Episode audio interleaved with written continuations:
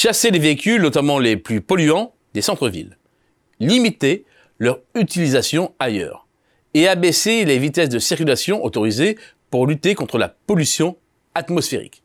La feuille de route est claire. Pour y parvenir, le dernier dispositif mis en place répond au nom de code ZFEM. Cet acronyme désigne les zones à faible émission mobilité. Pour circuler dans ces zones, le certificat qualité de l'air est rendu obligatoire.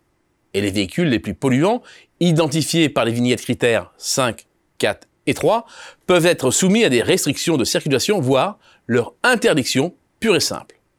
11 métropoles sont déjà concernées. Et d'ici 2025, 43 agglomérations de plus de 150 000 habitants devront avoir instauré une ZFE-M. Cela concerne directement 40% de la population française. Beaucoup plus, en réalité, en comptabilisant tous les habitants situés à la périphérie de ces zones qui se rendent de façon régulière ou occasionnelle dans les périmètres des ZFEM. Si l'écrasante majorité des élus reconnaissent l'impératif d'amélioration de la qualité de l'air, de plus en plus demandent que le débat sur le calendrier de ce dispositif et que les critères d'application soient rediscutés. Déjà, quelques aménagements ont vu le jour ici ou là. Prévu pour s'appliquer le 1er juillet 2022, l'interdiction faite aux véhicules arborant la vignette critère 3 de circuler dans les zones à faible émission du Grand Paris a ainsi été reportée plusieurs fois par ses élus et devrait finalement entrer en vigueur en septembre 2024. Quant au contrôle automatisé des véhicules dans les périmètres concernés, en 2021, le gouvernement l'annonçait pour 2022. Puis fin 2023, ce sera finalement pour le deuxième semestre 2024, normalement.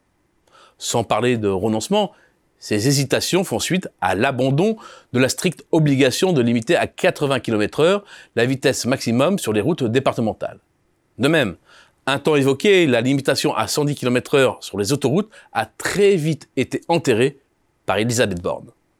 Si l'exécutif, comme les collectivités, sont si hésitantes à prendre des mesures autoritaires contre la voiture, c'est que le sujet est hautement inflammable.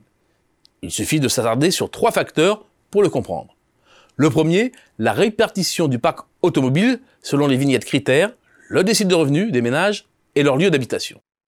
Sans surprise, les ménages les plus pauvres sont surreprésentés parmi les propriétaires des autos les plus polluantes.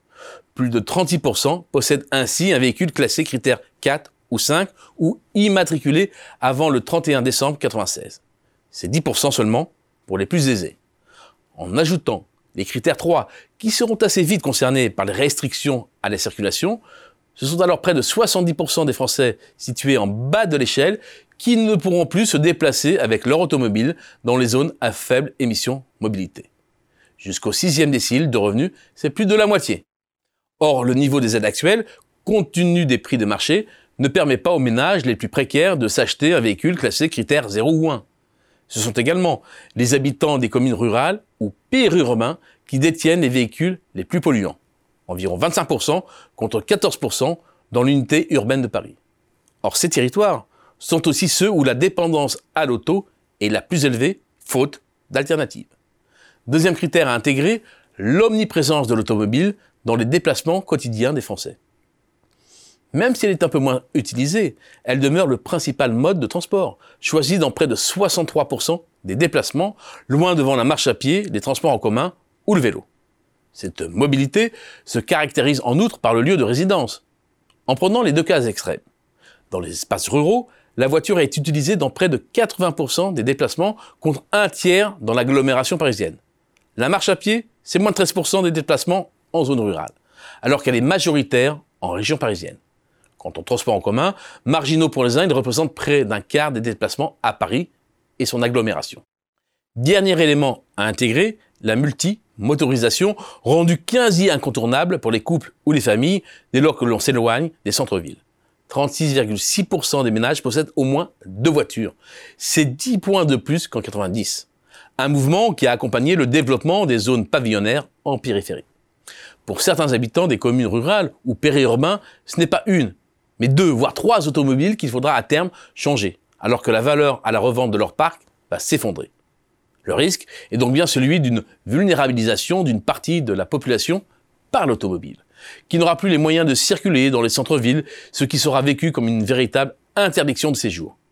une révolte du type gilet jaune n'est ainsi pas à exclure et c'est bien pourquoi les pouvoirs publics freinent.